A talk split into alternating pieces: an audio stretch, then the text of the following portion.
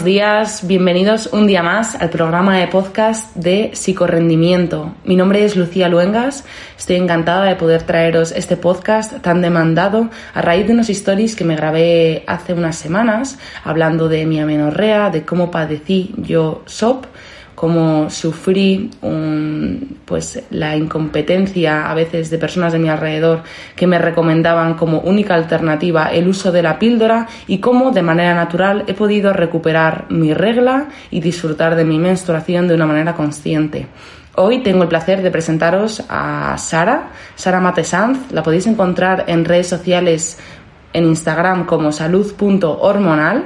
Ella es fisioterapeuta y está especializada en la salud hormonal de las mujeres. Es un placer tenerte aquí conmigo, Sara. Muchas gracias, Lucía. El placer es mío. Tenía muchas ganas de, compartir este podcast contigo y con toda la gente que te escucha. Así que nada, el placer es mío. La verdad es que eh, yo conocí a Sara a través de las redes sociales y desde el primer momento que comencé a ver cómo divulgaba, porque no era solamente el contenido, sino la manera tan cercana y tan bonita que tiene de transmitir. Además, ella es un puro coco, me encanta cuando hace a veces por las mañanas preguntas y respuestas, soluciona un montón de problemas y además ella lleva a muchas mujeres eh, a las que ayuda a recuperar su menstruación. Así que Sara, gracias por tu labor. Muchas gracias, es, es un placer, la verdad, poder dedicarme a esto. Qué maravilla. Quería preguntarte, Sara, ¿cómo comienzas a dedicarte a esto? ¿Qué vibra contigo cuando decides estudiar fisioterapia, sales de la carrera? ¿Y cómo sabes que es esto el camino que quieres escoger? Pues mira, realmente yo ni siquiera sabía que podía dedicarme a esto porque yo siempre de toda la vida he tenido muchos trastornos intestinales, trastornos menstruales. Nunca nadie me había ayudado, pero al final mi camino era la fisioterapia, fisioterapia deportiva, fisioterapia en bebés y llega un momento en que veo que me estoy sintiendo un poco vacía, que me falta algo, que nadie me ayuda con mis trastornos. Yo padecía y a veces todavía padezco un trastorno disfórico premenstrual, que es un síndrome premenstrual súper exagerado. Nadie me sabe ayudar. Eh, de hecho, me caen regañinas, me caen que eres una exagerada, que cómo puedes estar así. Y yo me suponía una ansiedad tremenda estar 15 días al mes llorando, yendo a trabajar, triste, eh, comiendo compulsivamente, teniendo tacones, entrenando sin ganas, cuando esa no era yo. Yo soy una chica muy feliz, que le encanta estar súper activa, súper enérgica y dije, mm, si nadie me ayuda, tendré que ayudarme yo. Y empecé a leer, empecé a investigar, empecé a estudiar, eh, vi que había muy poquita información real, que todo el mundo te recomendaba la píldora, que nadie sabe qué decirte y luego dije, no puede ser, o sea, no puede ser que haya tantas mujeres que se encuentren como yo, que tengan amenorreas, que tengan síndromes premenstruales tan fuertes y que nadie las pueda ayudar. Y dije, bueno, pues nada, si nadie las ayuda, ya estoy yo para, poder ayudarlas. Y a raíz de ir mejorando yo, de ir aprendiendo lo que me funcionaba, lo que no, lo que puede funcionar, lo que no, eh, a meterme en este mundo. Y he de decir que la cuarentena, eh, igual, vamos, el confinamiento, igual que para otras personas, supuso un freno en su actividad para mí fue un regalo para poder desarrollarme en este mundo, porque yo necesitaba mucho tiempo para empezar el Instagram, que tardé mucho tiempo en, dar el paso. Y nada, pues gracias a ese tiempo que tuve, pues salí adelante. Fíjate, y estás aquí en psicorrendimiento. Joya, ves, eso, es un regalo, ¿eh? ¿Quién lo diría? La verdad, me acuerdo, me acuerdo cuando, cuando comenzaste en todo esto. Sí. La verdad, qué bien. Ahora inspiras a un montón de mujeres. De verdad, enhorabuena. Gracias. Enhorabuena por tu labor. Vale, Sara, eh, para comenzar quiero que demos un poquito de luz a, lo mejor esas mujeres que nos están escuchando y que dicen, ah, pues mira, yo sufro menorrea desde hace X meses, me han dicho que tengo SOP o incluso mis mm, trastornos premenstruales me generan muchísima ansiedad, como compulsivamente, siempre estoy triste, me duele demasiado la regla, muchas cosas, ¿no? Nos ocurren. ¿Cuáles consideras que son las principales indicaciones de que algo no va bien en nuestra salud hormonal? Vale, lo primero y más, más, más importante es la falta de regla.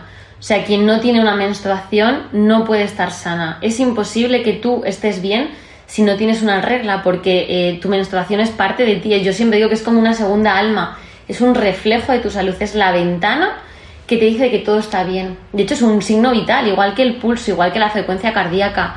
Eh, tendemos a tener olvidada este sangrado que tenemos mensual y solo lo vemos como un engorro, cuando al contrario es súper importante. Después, el tener un ciclo sano, que no duela, que no haya síndrome premenstrual exagerado, no haya coágulos, no haya sangrados abundantes ni demasiados escasos. no haya periodos demasiado largos sin ovulación, porque lo más importante realmente no es la menstruación, sino una ovular, poder ovular y es importante conocer cómo ovulamos. Después, fuera del ciclo, tenemos las patologías intestinales. No es normal sentirte hinchada después de cada comida. No es normal estar triste cinco días al mes, todos los meses. No es normal ir desenfrenada y no tener tiempo para nada. No dormir, acostarte a las 2 de la mañana porque no puedes dormir o porque no concilias bien el sueño. Tener atracones. Eh, tener discusiones todos los días, no sentirte motivada. Todo eso, aunque pensemos que no, está afectado e influido por las hormonas. Y está demasiado normalizado. Eso es. Has dicho tantas cosas que yo reconozco no tanto en mí, porque he trabajado en todas y cada una de las cosas mencionadas. Yo también he pasado por atracones, yo también he pasado por una mala gestión emocional, yo también he pasado por normalizar mis gases, o sea, terminar de comer y decir, uy, tengo muchos gases, y normalizarlo completamente por normalizar un estreñimiento, eh, por normalizar mi celiaquía y no saber a lo que me estaba enfrentando, porque claro, era normal que me doliera la tripa, para mí era normal. Entonces, eh, todas estas cosas no son normales. Eso es, además que confundimos frecuente con normal. Es verdad que nos encontramos en un territorio muy hostil para las hormonas y evidente es que la vida actual no nos permite eh, desarrollarnos como deberíamos desarrollarnos y eso tenemos que tenerlo en cuenta. Pero, eh, porque existen muchos enemigos de nuestra salud hormonal, pero es verdad que sí que podemos adaptarnos y enfrentarnos y cambiar esa actitud porque hay cosas que sí que están en nuestra mano. los trabajos de hoy en día eh, los estudios, eh, cómo se desarrolla la vida no está en nuestra mano, pero cómo nos la tomamos o cómo afrontamos nuestro día a día, sí, y es una herramienta muy, muy, muy importante. Totalmente. Y además, aquí hay muchas chicas, sobre todo con el tema de la alimentación, me hablan y me dicen, Lucía, ¿cómo gestiono? Porque me entran atracones en el... bueno, premenstrualmente, pero también durante todo el ciclo, oye, tengo diferentes atracones.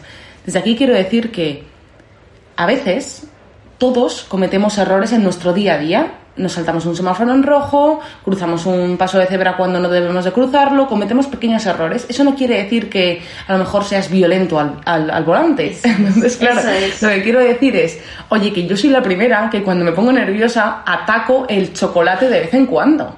Está es algo que he de controlar y controlo y trabajo para controlarlo, pero no saco el látigo y me fustigo. Eso es. Y digo, buah, tengo un trastorno por atracón, todo me va mal, porque entonces entro en un ciclo en el que no puedo salir. Entonces, principalmente decir, atacar, señalar cuál es tu enemigo. Tu enemigo es que cada vez que te pones nerviosa, mm, te pasa esto. Cada vez que te va a unir la regla, no tienes ganas de entrenar. Cada vez que estás en esta época del ciclo, no duermes por las noches. Señalemos el enemigo y no sobreetiquetemos las cosas porque al final nos embaucamos ahí en un ciclo del que jolín, nosotras mismas nos ahogamos. Eso es, sí, sí, sí, totalmente. Además que nos castigamos y lo que tú dices, sacamos el látigo. Además decimos, no, es que estoy en premenstrual y ya voy a tener el atracón. Además es que nos condicionamos, eso, eso es. Entonces, pues no, a lo mejor no. Y bueno, si un día te apetece comerte la tableta entera de chocolate, no hagas lo que dice mucha gente de bébete un litro de agua o vete a hacer pis o lávate los dientes. Esa no es la solución. Claro, o sea, al final, obviamente tienes que ser consciente de lo que está naciendo dentro de ti, tienes que saber que es algo que quieres erradicar, pero no lo vas a erradicar machacándolo y pisándolo y sustituyéndolo por lavarte los dientes. Exactamente. La solución no va ahí, eh, la solución es mucho más tardía, mucho más larga. Y de manera natural vamos a tender a no necesitar esa tableta. Lo que pasa es que puede que ahora mismo no sea ese paso lo que debes de tomar. Exacto, eso es. Y creo además que es súper importante que tengas a alguien a quien le puedas contar sin vergüenza que es que nos da vergüenza decir, es que me he bajado al chino a comprarme un bote de nocilla que a mí me ha pasado y me da vergüenza decirlo y ahora me da igual. Si un día me he comido una tableta entera, cojo ya con quien está hablando, de alguien de confianza, pues mira, me la estoy comiendo entera porque es que me lo pide el cuerpo y no estoy triste. Y bueno, pues ya mañana será otro día. Y me acuesto con la tableta. ¿Que voy al baño más o pues me entra una diarrea? Claro. Bueno, pero no te autocastigues porque eso al final eh, enriquece que sea eh, todo muchísimo más compulsivo. Eso es, eso es, justo es eso. No eh, trates de eliminarlo con restricciones. Porque el exceso de control va a hacer que todo se descontrole. Exactamente. no lo podías haber dicho mejor. Es que no hay otra manera. cuando te pasas una época, pero incluso en todo, en el entrenamiento, en la nutrición, en los estudios, en tu trabajo, no llega a ese punto en el que petas en el que petas literalmente. ¿Cuándo no petas? Cuando fluyes. Donde fluir no es un mensaje de conformismo para nada, no es un mensaje de escucha tu cuerpo y comete lo que te apetece. No. Hay que ser consciente de cuál es nuestro enemigo y comenzar a trabajarlo con mucha paciencia, mucha compasión y siendo nuestras amigas. Exactamente, con mucho amor. Mucho amor. vale. ¿Hasta qué punto, Sara, nos, nos afectan nuestras hormonas? Puedes, si quieres, hablar aquí de pues qué, qué etapas tenemos en un ciclo menstrual, por señalarlas un poquito, porque yo también me pierdo con las diferentes etapas del Sí. ciclo menstrual y cómo se pueden vivir nuestras hormonas dependiendo de cada una de, de ellas. Vale, yo soy la primera persona que piensa que somos puras hormonas. Y cuando nos dicen jolines con las hormonas, que tenemos como mucho miedo y mucho enfado con las hormonas, cuando estamos premenstruales o estamos menstruales, que nos dice la típica frase de te ha bajado la regla, ¿no?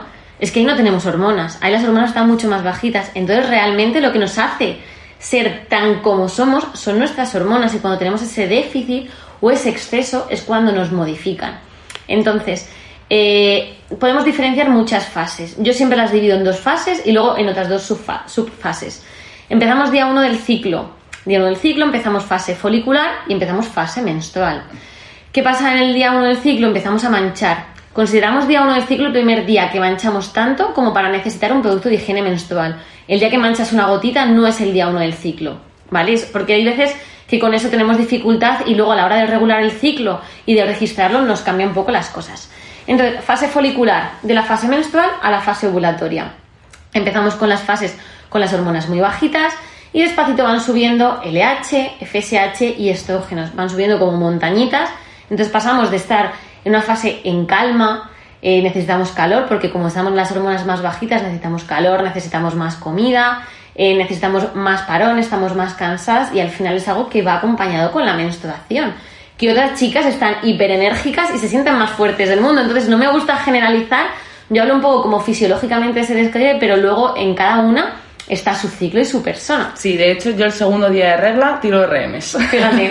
Pero también es un poco condicionada, porque ya me lo he puesto yo. Claro, sí, exactamente, pero puedes. El Claro. problema está cuando tú dices, no puedo, que yo era de esas. Y yo antes de ayer también tiré, tiré el récord en peso muerto.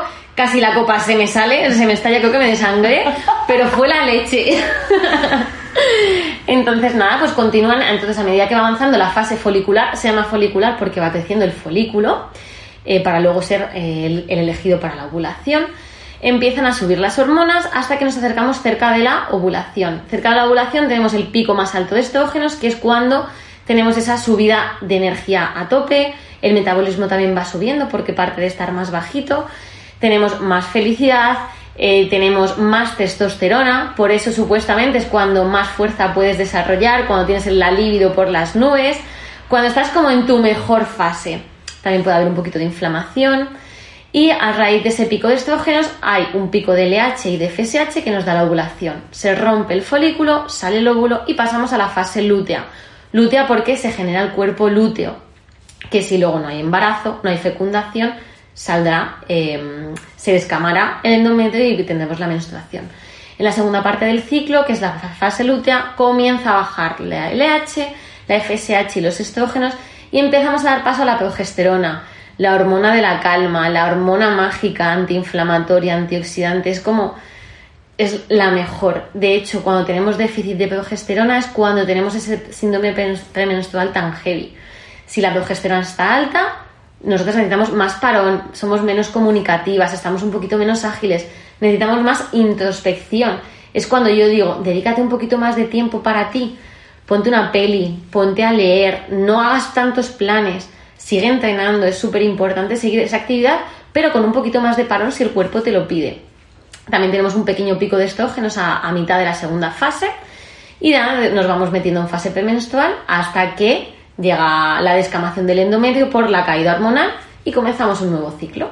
Entonces es un baile de hormonas, es- yo siempre digo que es como una orquesta mágica, es, es un baile hormonal que tenemos y van subiendo, van bajando y yo es que lo veo mágico, lo veo maravilloso. Me lo ha dicho de cabeza, ¿vale? no ha leído nada, os lo juro.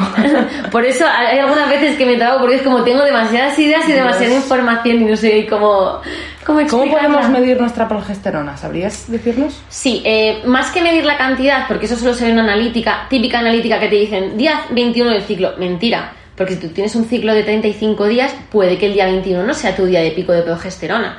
Nos tendemos a tener ciclos ideales cuando lo mejor es eh, verlo tú. Entonces, toma de temperatura, llevar un registro eh, con el método sintotérmico, un registro de la temperatura basal, te va a dar que tienes suficiente o déficit de progesterona Y luego hay unos signos que te dicen que puedes tener baja progesterona, un síndrome premenstrual exagerado, mucha ansiedad premenstrual, ciclos cortos, spotting premenstruales que son las típicas manchitas que tenemos rosas o marrones antes del ciclo. Todo eso, un insomnio, todo eso nos puede decir que quizás estemos bajitos de progesterona. Pero pueden pasar dos cosas. Uno, que realmente haya poca progesterona o dos, que tengamos tantos niveles de estrógenos que el ratio estrógenos-progesterona esté, mm, esté desequilibrado. Entonces, eso es importante conocernos y llevar lo que te digo, un registro del ciclo y autoconocer tu ciclo. ¿Tú llevas tu propio registro de tu ciclo? Sí, yo sí, yo llevo, llevo ya meses registrando y me parece una maravilla. Es que es súper bonito ver en un papel dibujado tu ciclo y ver cómo cuadra cada sensación que tienes a diario con lo que tú vas escribiendo en el papel. Yo tengo un calendario de pared para verlo todos los días. Y es que es genial. es el calendario de mi ciclo y es para eso. Además que si un día te levantas, yo ya es que hasta he cogido gustillo a levantarme un día un poco triste, que no, no es que me encante estar triste, pero es como, bueno, pero es que es parte de mi ciclo y ya amo esa sensación porque digo, bueno, es que es parte de mí. Totalmente. Yo también la identifico. Además, ¿sabes cómo la identifico muy rápido? Tocándome el pecho. Sí. Es que me lo palpo y digo, mm, me quedan unos días. Vale, eh, te quería preguntar ahora eh, sobre la relación del desajuste hormonal con el crecimiento del pelo en zonas extrañas y muy fuertes como puede ser en el pecho eh, alrededor de los pezones y en el pecho, en la barbilla, en la espalda baja. Bueno, algunas zonas. Esta es una pregunta que me han hecho desde una, petición desde Instagram, que me han dicho, ¿qué relación puede tener este desajuste hormonal con eso y además con el acné? Vale. Eh, tenemos una condición que sobre todo es muy típica en SOP, que es el hiperandrogenismo. Un hiperandrogenismo es una elevación de las hormonas, supuestamente, como dicen, masculinas, pero es mentira porque también las mujeres tenemos testosterona. Entonces, una elevación de testosterona, dihidoandostenedione, creo que es que es una palabra un poco complicada. De no nos acordaremos. De, A. Eh, hay unas hormonas que lo que te digo que se elevan y nos dan un, un hiperandrogenismo. Cuando tenemos eso podemos tener diferentes síntomas. Está el hirsutismo, que es el exceso de vello en zonas donde los hombres suelen tener, y luego está la hipertricosis, que es un exceso de vello en zonas donde no suele haber vello. Entonces, ¿por qué se da? Precisamente por eso, por esta elevación de la, mm, de la testosterona y el acné viene exactamente igual. También puede darse la alopecia. Esos son síntomas típicos de SOP, pero tan pronto puede darse un exceso de vello en unas zonas, como por ejemplo tener alopecia o caída de pelo en la cabeza. Entonces, la relación, en, la relación que hay es eso, la elevación de la, de la testosterona. Entonces, ¿qué pasa? que, a ver, muchas veces esa condición no la podemos cambiar. Quiero decir, podemos trabajar al nivel hormonal, pero bueno, es aprender un poco a vivir con, con ello, a tratar esos síntomas y a tratar la causa sobre todo de esos síntomas. Y la píldora no es la solución. No, de hecho, la píldora en algunos casos puede llegar a agravar esa solución porque al final vas a tener que dejar en algún momento la píldora y al final pues tu, tu salud hormonal se va a ver gravemente afectada. Exacto.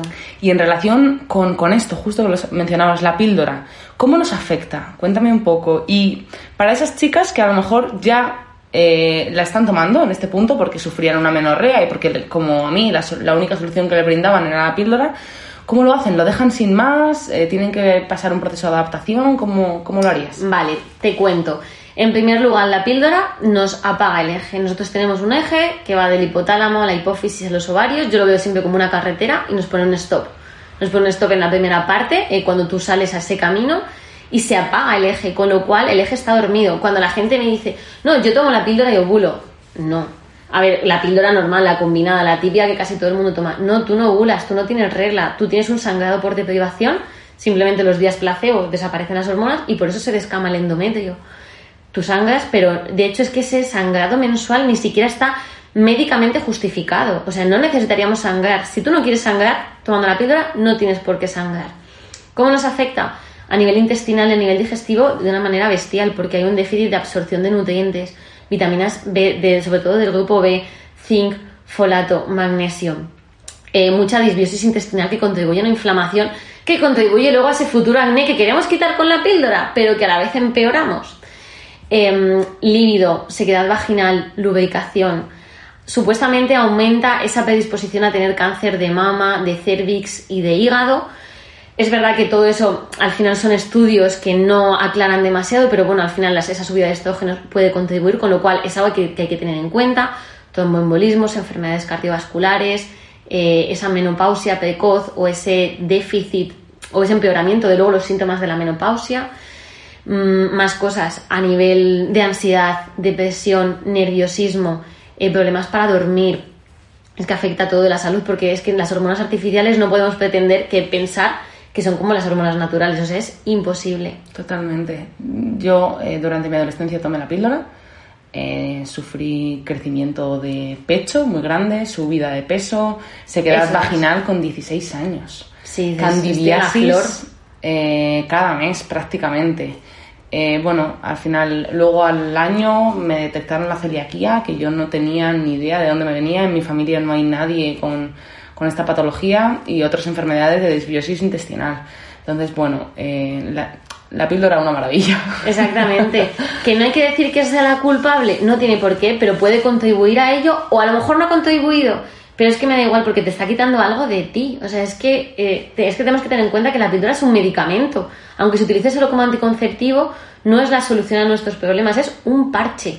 Que si la quieres usar, úsala, pero sabiendo, o sea, teniendo toda la información en la mano. Eso es. Y sobre todo, habrá algunos casos en los que sí sea necesario. Exactamente, sí, sí, sí. O sea, de hecho, por ejemplo, en anemias, en sangrados hiperabundantes, en endometriosis, en algunos casos, yo nunca lo pongo como primera alternativa, me gustaría siempre que fuera la segunda o la tercera alternativa, pero ¿por qué no usarla si está para usarla? Eso es. Pero no pretendamos ponerla como, pues eso, es que tomar la píldora está a la orden del día. Es Totalmente, es que entras al ginecólogo, tienes 15 años, estás sangrando, te duele la tripa y ya es, o tienes anorrea y ya es una receta tan fácil de, prescribir, es como la píldora, toma. Exactamente, sí, sí, sí. De hecho, yo cuando la tomé, que yo la, yo la busqué tomar solo como anticonceptivo de pequeña porque yo no tenía dolores, yo no tenía nada tenía pareja y dije, bueno, pues ¿por qué no si todo el mundo la toma? Y decía, ¿qué digo al ginecólogo para que me, para que me la mande? Pues yo la dije que tenía dolor y dijo, píldora. Y salí con la píldora. Y dices, por Dios. Entonces, bueno, y para dejarla, hay dos maneras de dejarla. O la dejas ya, o la dejas dentro de un tiempo mientras te piensas que quieres dejarla. Entonces, a la gente que se ha planteado dejarla, tenemos mucho miedo. Mucho miedo a ese síndrome post-píldora que que bueno, no, es que exista, directamente son síntomas que pueden generarse. Una de dos, porque tú antes tenías una menorrea, tenías un acné, tenías una regla muy dolorosa, tú te tomas la píldora como parche, pero cuando tú dejas de tomar la píldora no ha habido solución. Entonces puedes seguir con esos síntomas aunque se hayan empeorado. O puedes haber eh, tomado la píldora únicamente pues eso, como anticonceptivo para ese acné, pero luego puedes tener síntomas peores. Es una especie de síndrome de abstinencia, porque te has quitado un tipo de hormonas eh, específicas que ahora tienes, eh, tienes que regular tu eje, tu eje se tiene que despertar. Entonces, bueno, creo que es eh, importante saber a lo que te puedes enfrentar, no tener miedo porque no pasa nada porque tengas una época con más acné, que tengas una época en la que engordes, en la que tengas más ansiedad. Al final es un poco cambiar la manera en cómo nos vemos y que no nos afecte tanto como nos, lo que podemos pensar que piensen de nosotros. Que muchas veces no es por nosotras, es por lo que nos digan. Y no es lo que piensan, es lo que pensamos que piensan. Claro, claro, exactamente, eso es. Entonces, bueno, eh, puedes preparar al cuerpo con alimentación, eh, con hábitos, empezar a, pues eso, gestionar tu estrés, tu higiene del sueño, hacer ejercicio si no lo haces, informarte mucho y siempre, siempre, siempre, si tienes miedo, buscarte a alguien que te acompañe. Me encanta hacer acompañamientos para dejar la píldora porque, porque las chicas vienen con mucho pánico a lo que las pueda pasar. Y es como, sé que me va a pasar esto, pero te tengo a ti para contártelo. Y mira, se me pone la piel de gallina porque yo... a mí. Es que dices, jolines, eh, voy a estar contigo y si un día estás triste me lo puedes contar. Si un día eh, no tienes ganas de tener relaciones sexuales y has discutido con tu pareja, me lo puedes contar. Y es como contártelo a ti por saber que me vas a entender. O aunque no me digas nada, pero saber que, que te tengo ahí es muy importante. Entonces, no pasa nada por pedir ayuda. O sea, tú puedes dejarla de golpe, porque yo soy partidaria. Si la has decidido ahora, es como el dejar de fumar, déjalo ahora, porque a lo mejor dentro de una semana vuelves a no quererlo. Porque tienes que dejar, o sea, no hay una alternativa, no puedes reducir su dosis. Exactamente, entonces déjala. O piensa cuando quieres dejarla, pero déjala. Y puedes empezar a preparar el cuerpo, pero no hay ningún problema en dejarla cuanto antes. De hecho, es que es eso. Hoy lo has decidido. Yo cuando empecé en el Power y empecé con un entrenador, con, con Rubén, fue de la noche a la mañana, dije, porque iba a empezar a los tres meses y claro, digo, ya verás cómo se me pasan las ganas. Hoy decido que empiezo, hoy empiezo. Pues hoy decido que dejo de, de tomar la píldora, hoy decido que dejo de tomar la píldora. ¿Menstruaste al mes siguiente? Sí, yo he de decir que es que solo la tomé un año. Como además no tenía ningún tipo de dependencia, la dejé de tomar porque cuando ya lo dejé con mi pareja y dije, "Uf", me enteré de todo lo que era, vi un artículo que era cómo desconectar la píldora con tus hormonas y dije, Dios mío. Entonces nada, la dejé inmediatamente y no tu- es verdad que yo no tuve ningún tipo de, de consecuencia, pero bueno, porque la tomé muy poquito, porque mi motivo no era ningún, ninguno de salud hormonal y, y nada, pero es verdad que sí que he encontrado con chicas que han tenido muchas Sí, consecuencias. Sí, sí, sí, los hay. ¿Y beneficios a lo mejor del anillo vaginal? Hay una marca muy conocida, Nuva Ring. Nueva ring. ya. Frente a la píldora normal, ¿hay algún tipo de...? algo? Ninguna. Vale. Eh, y muchas chicas me dicen, bueno, yo no me tomo la píldora, pero me pongo el anillo porque tiene menos hormonas. ¿Qué pasa con el anillo? Claro que tiene menos hormonas. ¿Por qué? Porque se salta en el paso hepático de esa digestión de las hormonas. Entonces, claro que tiene menos hormonas, pero pasan directamente a tu, a tu sangre, a tu tejido. Entonces, ¿qué pasa? Que además se dice que el riesgo de tromboembolismo y problema cardiovascular es mayor, porque esa dosis va directa. Entonces, claro, cuando tú pasas las hormonas por el hígado hay una metabolización de, de hormonas, pero a mí a nivel vaginal, de hecho estoy tratando ahora mismo a una chica que he tenido, lleva con candidiasis y problemas a nivel de microbiota vaginal bestiales desde que tuvo el anillo. Y dice, "Mm, ¿en qué momento me puse el anillo? Entonces yo no lo veo por ningún... O sea, si vas a dejar la píldora para meterte en el anillo, estamos en las mismas. Y si no te planteas dejar anillo porque piensas que mejor da- que la píldora, estamos en las mismas igual. Vale. Entonces ninguno. Me encanta tu claridad. Gracias. ¿Alguna relación? Creo que lo has mencionado eh, con anterioridad, pero entre la píldora y tener el libido bajo, hay muchas mujeres que dicen, Lucía, no me apetece, eh, no, siento que no estoy conectada con mi sexualidad. Sí. Me pone mi pareja o la persona con la que me esté acostando, no tiene por qué ser mi pareja, me, me, me excita, me atrae, me erotiza. Pero no tengo pero ganas. No tengo ganas. Eso es. Sí. ¿Sabes qué pasa? Que además se piensa que dices, bueno, si yo me estoy tomando estrógenos y los estrógenos cuando están altos en la ovulación me hacen tener más deseo, ¿por qué la píldora no me da deseo? Y es que nos olvidamos de algo y es que la píldora nos baja la testosterona, que es el objetivo que tiene muchas veces cuando la tomamos por el SOC, bajar la testosterona para no tener esos síntomas derivados de ese hiperandrogenismo. ¿Qué pasa?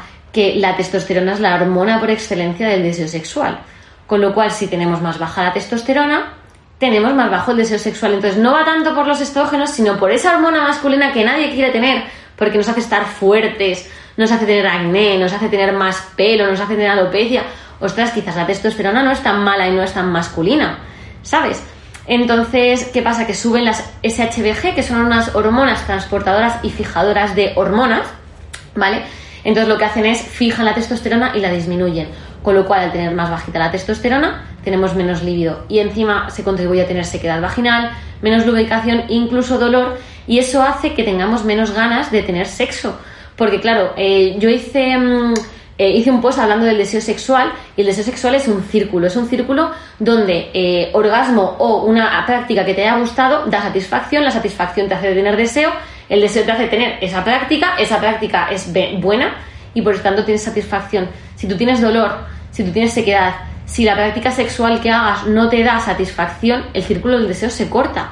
No tienes deseo. Pero es que es condicionamiento clásico. Esa- esa- sí, sí, es que es, muy, es como una el perro que le das el- supersencilla. el- la vibración, el- la es. descarga, no va a querer ir a comer. Es, es muy, es que es muy sencillo. Nos, no tendemos a complicarlo, pero de verdad que si nos sentáramos con un un papel y hiciéramos un esquema, todo sería mucho más fácil. Claro, ¿en qué piensas cuando estás manteniendo relaciones sexuales? Porque si esos pensamientos están haciendo que no vuelvas a desear esa Claro. relación, se- ese encuentro sexual, no lo vas a provocar de manera natural, porque estás en un momento incómodo para ti. Eso es. Totalmente. Vale, si sufrimos SOP, ¿ajustamos el entreno? ¿Cómo lo hacemos? Vale. Yo digo que esto, todo esto es individual. Vale. Cuando me preguntan por eh, ajustar entrenos en el ciclo y en el SOP, yo siempre digo que entrenamiento de fuerza, always, siempre, siempre entrenar fuerza. Si quieres meter cardio, andar, bailar, waterpolo, nadar, lo que tú quieras, genial, pero entrena fuerza. Pero es que no solo en SOP, en todo. Entonces, ajustar entrenos si tú lo necesitas. ¿Y en qué momento del ciclo y en qué ciclo? Porque hay ciclos donde estamos a tope los 28 días, los 30, los 40 días y no necesitamos ajustar. ¿Por qué vas a descargar si no lo necesitas? Y hay ciclos donde en premenstrual te sientes una caquita, estás muy bajita de ánimo, pues bueno, tampoco vas a, a extenuarte demasiado. Entonces siempre digo que ajustar si lo necesitas y puedes ajustar ese mismo día. No digas, estoy a día 15, el día 20 me toca empezar en premenstrual, voy a bajar la carga. Es que a lo mejor llegas ese día y quieres tirar un RM, pues tíralo. Autorregulación. Exactamente, entonces. Eso y es. además volvemos al punto de antes, el exceso de perfeccionismo hace que todo se descontrole. Exactamente. Entonces, a mí, por ejemplo, eh, tú practicas powerlifting, el Eso deporte es. de levantamiento de, de- de peso, de fuerza, en tres movimientos, para quien no lo conozca, sentadilla, press banca y peso muerto. Es un deporte que yo admiro mucho, que me gusta y que eh, podríamos decir que también practico, no únicamente como powerlifting, pero sí entreno Sí. esos tres movimientos con, mucha, con muchas ganas. He de decir, para todas estas mujeres que, y hombres que nos están escuchando, que el deporte de fuerza no es únicamente powerlifting. Deporte de fuerza es todo lo que incluye un estímulo de carga, eh, de autocarga o de carga externa que provoque en ti una adaptación eh, física de tus músculos a generar más fuerza. Es decir, eh, ¿se podría considerar deporte de fuerza coger la bici y salir dos horas el sábado por la mañana hacer una ruta? No específicamente. ¿Se podría considerar un deporte de fuerza trabajar isometría en calistenia con tu propio peso corporal? Sí, eso también es fuerza. Ahí también estás generando adaptaciones y eso también es, estás generando fuerza en tus articulaciones y en tus músculos. También el CrossFit, también el powerlifting. Hay muchas maneras de, de entrenar la fuerza y tiene que ser siempre, siempre, siempre paralelo a un deporte que no incluya tanto la fuerza. Eso es. Yo es que en esto sí que lo recalco mucho porque hay gente que dice, no, si yo entreno, salgo a correr. Claro. ¿Sabes? Y digo, vale, hay que entrenar de otra manera también. Si Eso te gusta es. salir a correr, que haces cuatro días a la semana 30 minutos de trote. Que eso, pues muchos nos lo hemos encontrado, seguramente tú también lo hayas hecho en algún momento de tu Sí, vida. sí, uff. sí. Y yo también, entonces eh, cuando entre- empiezas a entrenar fuerza dices, ah, bueno, que esto tam- quizá no es... eh, Porque No además bueno. estoy sufriendo descompensaciones en mi cuerpo. Se me están acortando mis articulaciones, mis tendones. Estoy teniendo una postura corporal como la que mm, tenemos cuando comenzamos a correr o a trotar, ¿no? Como más agachada. Entonces, bueno, pues hay que... El deporte de fuerza también corrige nuestra postura y nuestra salud. Y tu cuerpo, o sea, Sí. cuando empiezas a verte en el espejo y dices, Dios, ¿y esto es a lo que tanto temía? Total. Uy, sí, parezco un hombre. Bienvenido. Sí, exactamente. Pues oye, bienvenido sea eso, ¿no? Bienvenido sea el cuerpo de hombre. y a nivel personal, Sara, ¿cambias algo tu alimentación? Depende del ciclo. Eh, a mí, mi cuerpo me pide más comida, ¿vale? De manera general y creo que pues tiene una perfecta explicación. Yo lo que suelo hacer es eh, elevo un poquito los carbohidratos porque de manera general yo al final soy celíaca. Eh, no tomo arroz porque el almidón del arroz no me sienta bien. Tengo bastantes problemas intestinales, la verdad. Y los carbohidratos que suelo tomar son fruta, verdura, eh, patata, yuca, mm, boniato, pero siempre pues diferentes. ¿no? no tomo tanto esos almidones ni del arroz, ni de la pasta, ni nada que ver con eso. Ni del pan, obviamente, ni harinas. Pero claro, esto es mi caso personal. Yo siempre lo digo, que digo, oye, que yo de vez en cuando subo mi comida, no quiere decir que a todo el mundo le tenga que funcionar lo que a mí me funciona. A mí ha sido ensayo y error y darme cuenta que el arroz no lo tragaba y me flipa el arroz, pero me sentaba muy mal, ¿no? Entonces, cuando voy a entrar en la menstruación o estoy premenstrual, eh, elevo un poquito esa carga de carbohidratos y de hecho, seguramente, como no mido las calorías, no lo sé, pero seguramente coma más. O sea, como siempre tomo buena carga de grasas y buena carga de proteína, al elevar los carbohidratos, pues también me subirá las ganas de comer. Me pongo más patatas en el plato, etcétera. Eso es. ¿Tú qué haces? Vale. Te explico en un minuto qué dice la teoría Hecho. para luego tirarla un poco toda por la borda. La teoría dice que la primera parte del ciclo el metabolismo está más bajo, pero tú puedes comer más, meter más calorías, sin embargo es cuando menos apetito tienes. Entonces te dice, no puedes tomar más carbohidratos porque tú tienes mejor tolerancia a esa insulina, a esos carbohidratos, hasta la ovulación puedes subir más calorías y luego que llegue la fase, segunda fase del ciclo, donde tenemos más apetito pero debemos comer menos. Debemos comer más proteína, más grasas, bajar carbohidratos y mantenerte al margen de todos esos atracones, esos dulces que no te vienen bien. La segunda fase sería cuando... La fase lútea entre ovulación y menstruación. Vale. Entonces, claro, tú llegas y dices, vale, ahora que no tengo apetito tengo que comer más y ahora que tengo mucho apetito tengo que comer menos. ¿En qué cabeza cabe guiarnos por esa norma? Entonces, ahí me ha encantado lo que has dicho de que comes más carbohidratos y más cantidad en premenstrual o en esa segunda fase. Siempre. Que es cuando nunca, o sea, no debes hacerlo nunca porque, claro, engordas más y lo toleras peor. No tiene ningún sentido. O sea, guía, guíate por lo que te pide tu cuerpo. Es verdad que si tienes tendencia a tener más atracones, eh, toma cosas que te sacien un poquito más, que tomes más proteína, más cantidad de verdura. Más fibra. Eh, eso me, es. Me ayuda mucho elevar la fibra. Sí, sí, sí, porque además sacia. Pero no busques decir, eh, no puedo comer esto porque no lo tolero bien. Pues bueno, si tienes menos tolerancia a nivel fisiológico, que es que es mínimo y súper individual. Entonces, yo es verdad que también subo bastante las calorías porque yo me entra mucho más hambre. Intento tirar de cosas un poquito menos calóricas porque me puedo tirar, o sea, yo me llevo para merendar al trabajo, me llevo queso batido, me llevo fruta, me llevo frutos secos, me llevo verdura, me, me llevo de todo, porque como me entra el hambre me pongo de, una- de un mal humor. Mira que yo hago ayunos porque me encanta ayunar por la mañana, pero es verdad que la tarde es como la zona donde si tengo tiempo libre, lo típico que te falta un paciente, tengo mucho hambre y me entra mucha ansiedad, pues come, no pasa nada por comer. Entonces, No hay que tener miedo a comer. eso es, come con gusto. O sea, a mí me encanta ver toda la mesa llena de comida y decir, jolines, y qué bien me va a venir. Entonces, es verdad que yo también lo adapto un poco a los entrenamientos, depende de lo que entrene al día siguiente y si yo tengo algún récord o si estoy, depende de la parte del ciclo que esté. Eh, me refiero al ciclo de Power. Eh, es verdad que no es lo mismo ir a un entrenamiento suave, que a lo mejor tomo menos carbohidratos, que ir a un entreno más fuerte, que a lo mejor desayuno o cargo carbohidratos por la noche. Eh, entonces eso no lo adapto al ciclo. Yo no adapto mi alimentación al ciclo. Hago lo que me pide el cuerpo. En, cuando estoy con la menstruación y en ovulación suelo tener poco apetito, así que como menos porque me gusta mucho ciclar calorías y cuando tengo más apetito como. Entonces dejémonos de guías de no comas antes de la regla porque tienes menos tolerancia a los carbohidratos y come poquito y come muchas ensaladas para llenarte. ¿no? Si tienes hambre, come. Eso es. Pero come a gusto, come con amor, come sin culpa y ya verás cómo eso es mucho mejor. Eso es. Y sobre todo, come bien, come para nutrirte. Es- si es que es- tu sí. cuerpo te va a pedir, no, no hay problema cuando comes. El problema es cuando tú no estás sana, entonces te alimentas de una manera no sana, entonces entras en el círculo de eh, me tiro flatulencias, me duele el- mucho el estómago, tengo muchos gases, mucha pesadez, me siento mal, me miro al espejo y no me veo bien, me sale acné, tengo mucha grasa, eh, grasa me refería en el pelo Sí. y eso. Em, Y eso te hace comer más, porque te sientes claro, tan mal porque te sientes tan mal que es como que has tirado la toalla con tu salud. Exactamente, digo, pues ya, ¿qué más da? Otra tableta más de chocolate y otra hamburguesa. Y me la como sin ganas y sin ansiedad. Pero digo, ya, ¿qué más da? No, tenemos que romper ese ciclo y tenemos que no tener miedo a la comida, disfrutar de la comida, disfrutar de los colores, de los sabores, de las texturas y saber qué nos funciona. Y nunca lo que le funciona a otra persona tiene por qué funcionarte a ti. Y saber guiarnos también. Al final, Sara entrena Power, eh, yo entreno, no lo sé, No sabes qué entrenas. CrossFit Power Calistenia, no lo sé todavía, ahí estamos en ese camino.